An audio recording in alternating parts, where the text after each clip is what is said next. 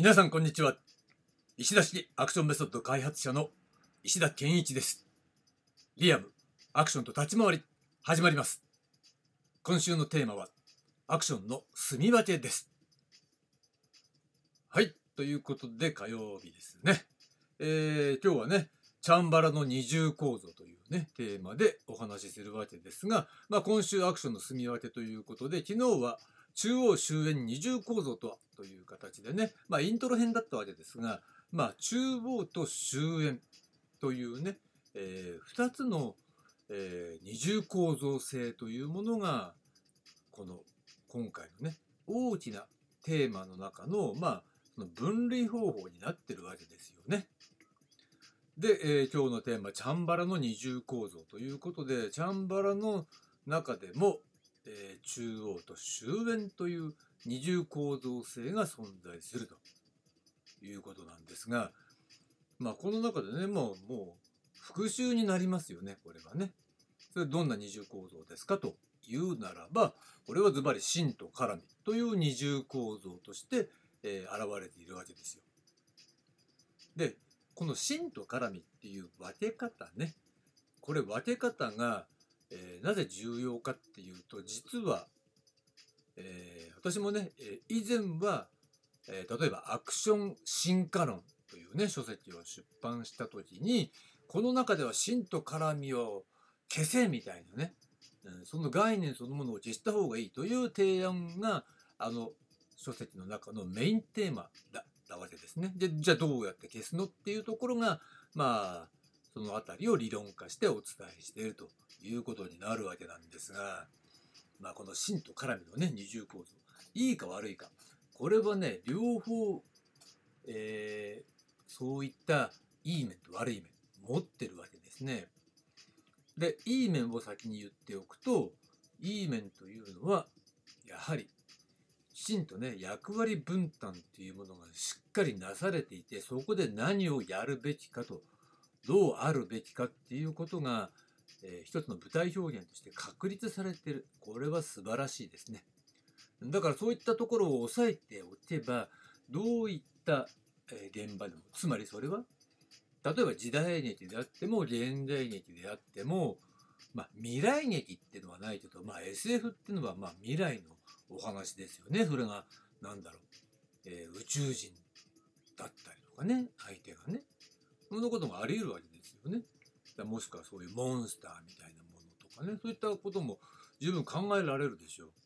そうなった時にその全てに応用されるわけ、うん、それが素晴らしい。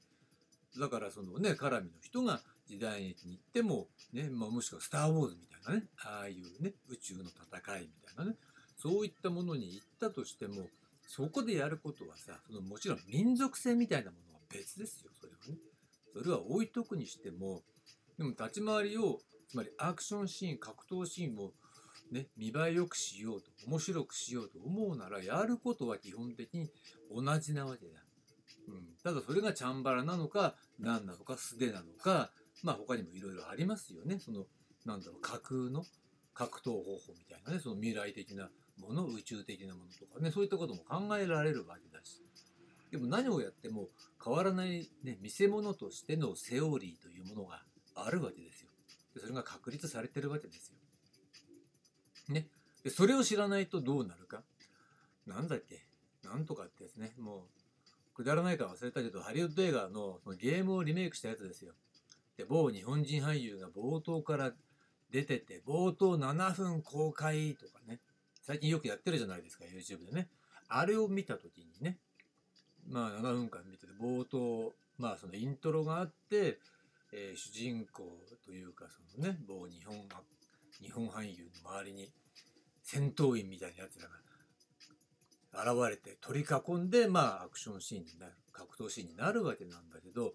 その時のねいわゆるその戦闘員に相当するうんなんだか要するになんだろうね一応日本人だからさそのシーンの主役はね着物とか着てるわけだで一応日本みたいな設定になってるんだけれどもなぜか戦闘員はなんかいわゆるね戦闘員らしい面をかぶってるわけね。だけどなぜだろう棒立ちのまんましょろしょろしょろと近寄ってくるというところでもう全く緊張感がない。でそれを私はねまあ監督の演出力の低さもしくは監督がアクションシーン格闘シーンの、えー、緊張感の高め方そこで必須の演出方法というものを分かってないというふうに理解したんだけれどあ、まあ、実際はうんそういったものはそのプレイヤー本人たち日本人の絡みだったらそんなことしないよねと。もっと緊張感を持って現れるよねとか。これでいいんですか？って提案するかもしれないよねっていうところその提案なしにさやっちゃってつまりさそんなことハリウッドのメジャーでやったらさみんな真似するからやめてくださいっていうようなそういう話なんだけれどもねだからダメなものはダメっていういつものね、えー、ところにつながっていくわけなんだけど、ね、日本人がまともにやったらそんなことは本来ないはずだと思うんですね。そのぐらい役割分担とかやるべきことっていうのが、ね、格闘方法じゃないですよ。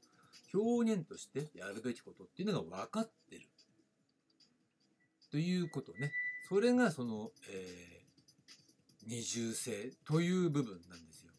で、もうちょっとね、詳しく見ていくと、ね、その構造というのは、真イコール主役ですよね。それを中心に、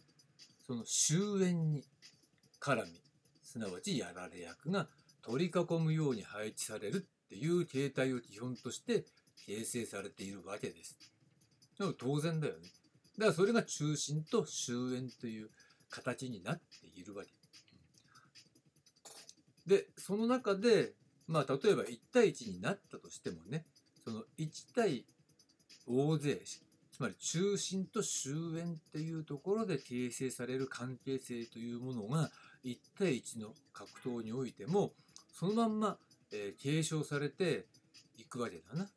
だから表現としてメリハリがついたものになるわけです。でもちろん強力なね、えー、いわゆるラスボスみたいな、相手で対等もしくは主人公を窮地に追い込むぐらいの、えー、強さを持った人っていうのもさ、まあ、キャラクターとしては存在するわけだよね。そういった場合はまた多少違ってくるけどただあくまでもね見せ方つまり強い弱いどっちが勝つっていうんじゃなくて見せ方としてはやはり中心と終焉っていうね関係性において、えー、その見せ方っていうものが決まってくるわけだから何といっても主役を立てるっていうことが基本ですよね。で主役を引き立てるっていう意味で有効に機能しているわけだ。だから、えー、そこに独自の表現体系っていうものが築き上げられたのが日本の格闘表現すなわち、まあ、立ち回りであり盾であるっていうところのものなんですよ。でそういった、えー、価値観表現形式それを持った上で、えー、格闘を表現してるからそれが単なる格闘表現にとどまらない芸術性を引き出すっていうところのね、まあ、源泉になっているわけね。うん、だから日本の立ち回りっていうのは間があってねリズムがあってで起承転結的なドラマがあって何でもかんでもさ最初から最後まで「やー!」って言いながら技を繰り出してるだけじゃないっていうところに芸術性というものがね存在しているというわけなんですよ。だからそこを、えー、きちんとね身につけるっていうことをやっていくのが練習であってね現場でわーってただ最初から最後までわーって動きまくってるってことを要求されたらまあそれはお仕事だからしょうがないかもしれないよね。でそれやってるとしても普段の練習ではきちんとしたね、えー、形のあるものそういった立ち回りとね、いうものを練習しているべきなんだというのはいつもお話ししていることですよね。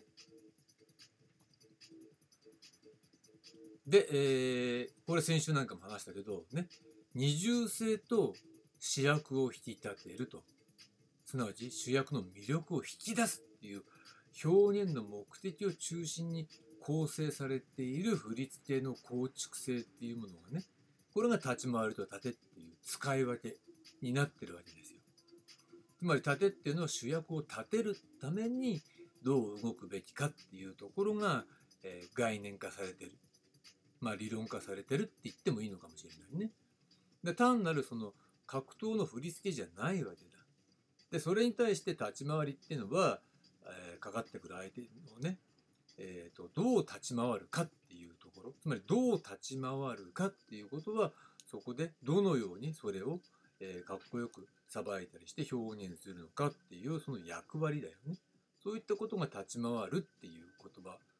に、えー込められているわけなんだわ。だからその使い分けっていうのは双方が使用言語として生き延びている原因でもあると。まあ要因だよね。原因というか要因ね。でもあるというところにつながっていくんだよね。だからまあ、いつもこれは話してる話なんだけれども、えー重要なことっていうのは何度でも繰り返しますよ。という意味において、えーチャンバラの二重性、え真と絡みの二重性っていうところが、え主役としての魅力を引き出す、ね、主役を立てるっていう意味の立てと、